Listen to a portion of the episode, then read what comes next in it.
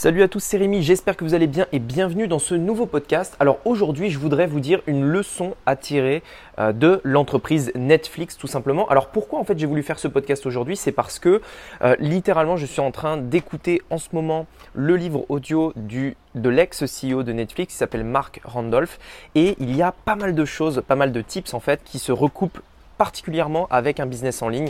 Et donc c'est ce qu'on va voir aujourd'hui dans ce podcast. C'est parti. Donc la vraie question est celle-là. Comment des entrepreneurs comme vous et moi qui ne trichent pas et ne prennent pas de capital risque, qui dépensent l'argent de leur propre poche, comment vendons-nous nos produits, nos services et les choses dans lesquelles nous croyons dans le monde entier tout en restant profitables?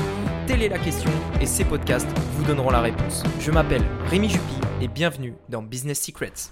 Alors pour la petite histoire, si vous ne savez pas vraiment d'où vient Netflix, ça pourra peut-être vous donner euh, quelques, quelques idées par rapport à ça. Il faut savoir qu'à la base, c'est vraiment une société d'e-commerce. Ils avaient euh, un site, donc au niveau des, euh, je crois que c'était 1996 que Netflix a été créé.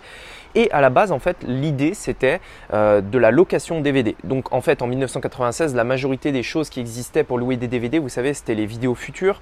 C'était euh, Blockbuster aux États-Unis également, qui est euh, l'équivalent de vidéos futures en France, etc. Et donc, je ne sais pas si vous sais pas si vous vous rappelez, mais on allait dans les magasins, on prenait des DVD, on les louait et on les ramenait chez nous pour les regarder le week-end, etc. Et en fait, Netflix est arrivé et a dit, bah, on peut nous euh, faire quelque chose avec euh, Internet, c'est-à-dire qu'on va faire l'équivalent euh, du Video Club, mais on va le faire en fait littéralement sur Internet parce qu'à l'époque, Internet était en train d'exploser, etc., etc. Et donc, voilà d'où vient Netflix. C'était vraiment à la base de la location de DVD. Et donc, je, vous explique tout ça parce que vous allez comprendre juste après pourquoi c'est hyper important par rapport à la, la leçon à tirer en fait de Netflix. Dans ce livre audio, d'ailleurs que je vous invite euh, éventuellement à, écouter ou alors à lire le livre directement, qui s'appelle euh, Ça ne marchera jamais. Euh, c'est le nom du livre. Il est, il est en français, donc vous pouvez le lire en français si vous le souhaitez. Et en fait, il, parle d'un truc dont je vous, je vous parle régulièrement. Je vous en parle tout le temps et à quel point c'est important de le faire. En fait, il parle de l'importance de tester tester, tester, tester, tester. En fait, il y a même une phrase que j'ai retenue et que je voulais vous partager. C'est d'ailleurs l'idée qui, enfin, c'est d'ailleurs cette phrase qui m'a donné envie de vous faire ce podcast-là. Cette phrase, c'est que quand quelqu'un veut vraiment quelque chose, il fera tout pour y, pour y accéder. Qu'est-ce que ça veut dire? Ça veut dire qu'en fait, il, explique que euh, à un moment, en fait, dans Netflix, il y avait au tout début de Netflix, ça paraît dingue de, dire ça, mais il faut savoir qu'ils ont démarré avec à peu près 3 millions de, dollars de, fonds. Donc ils n'ont pas démarré de zéro, ils ont démarré, avec 3 millions. C'était une start-up. Et euh, en fait, il faut savoir qu'au début, il le dit, sur le site, il y avait des choses qui n'allaient pas il y avait des choses euh, qui, euh, il y avait des liens qui, étaient morts, c'est-à-dire quand vous cliquez dessus, il se passe rien. Il y avait euh, des fautes d'orthographe, il y avait des photos de pas très bonne qualité, etc., etc. En fait, il explique qu'au tout début de Netflix, c'était un peu un peu à l'arrache. C'est-à-dire que tout était bien fait, tout était bien pensé, mais il y avait pas mal de choses en fait qui fonctionnaient pas. Quand on cliquait sur des liens, ça marchait pas, etc., etc. Et en fait, il expliquait une chose. Il disait que de toute façon, même lorsque le même, enfin, même lorsque le site n'est pas parfait, même lorsqu'il y a des bugs, lorsqu'il y a des choses qui fonctionnent pas parfaitement, eh bien, si votre client veut vraiment quelque chose, s'il a vraiment envie d'avoir quelque chose, eh bien, il fera tout pour y accéder. Il va euh, vous envoyer un email, il va essayer de vous appeler, il va essayer de contourner le système, etc., pour accéder à l'offre que vous lui faites. Et en fait, pourquoi euh, il s'est rendu compte de ça? Parce que, en fait, en donc euh, je dirais à peu près 99-2000, euh, ils en, fait leur modèle de location DVD ça marchait pas du tout parce que euh, la location DVD en fait ils se sont rendus compte que c'est quelque chose que personne faisait. La majorité des gens en fait euh, ne pouvaient pas louer un DVD par exemple le lundi et se dire bah tiens je vais regarder ça le week-end parce que bah forcément il fallait le délai de livraison et c'était très compliqué. Et donc après alors je vais vous épargner les détails mais ils ont eu l'idée de c'est une offre par abonnement, c'est-à-dire que les gens prenaient quatre films d'un coup euh, et euh, les avaient par exemple pour euh, pour une semaine, pour un mois, enfin bref, ils avaient quatre films d'un coup et ensuite ils pouvaient comme ça avoir une petite pile de, de, films à côté de leur télé et donc pouvoir regarder à la demande, mais en fait ils avaient des films d'avance.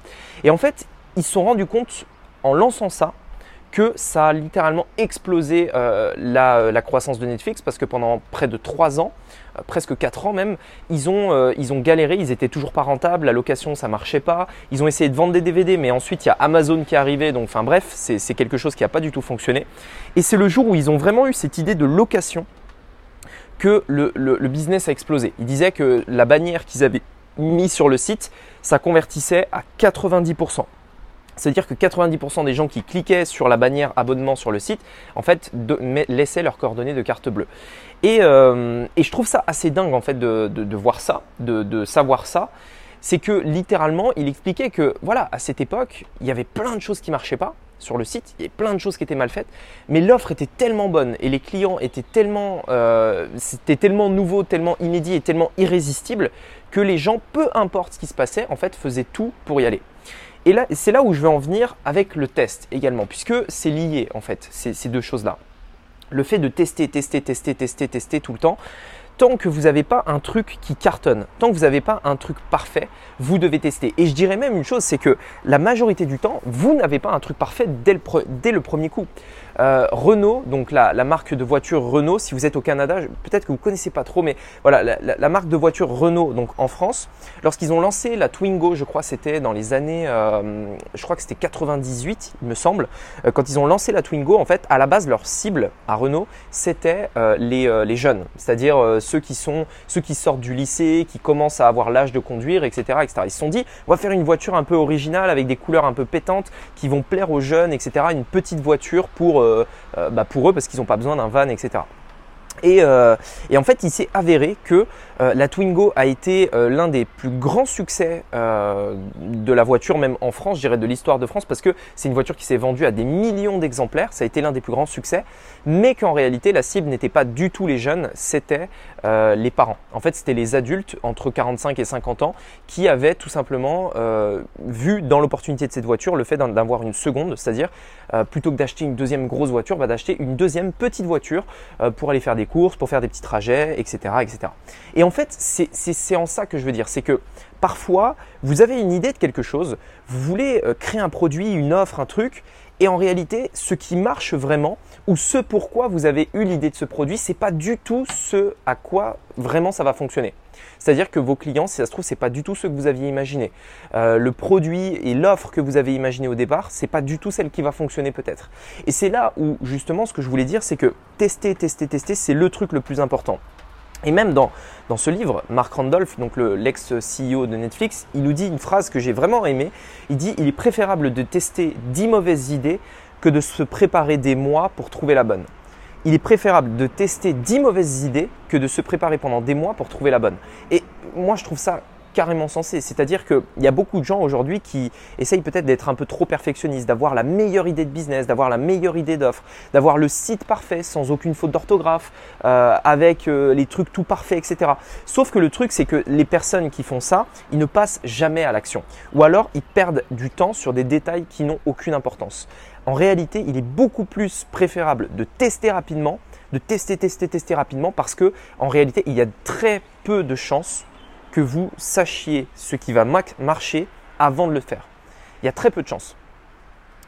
Je dirais même une chance, une chance minime.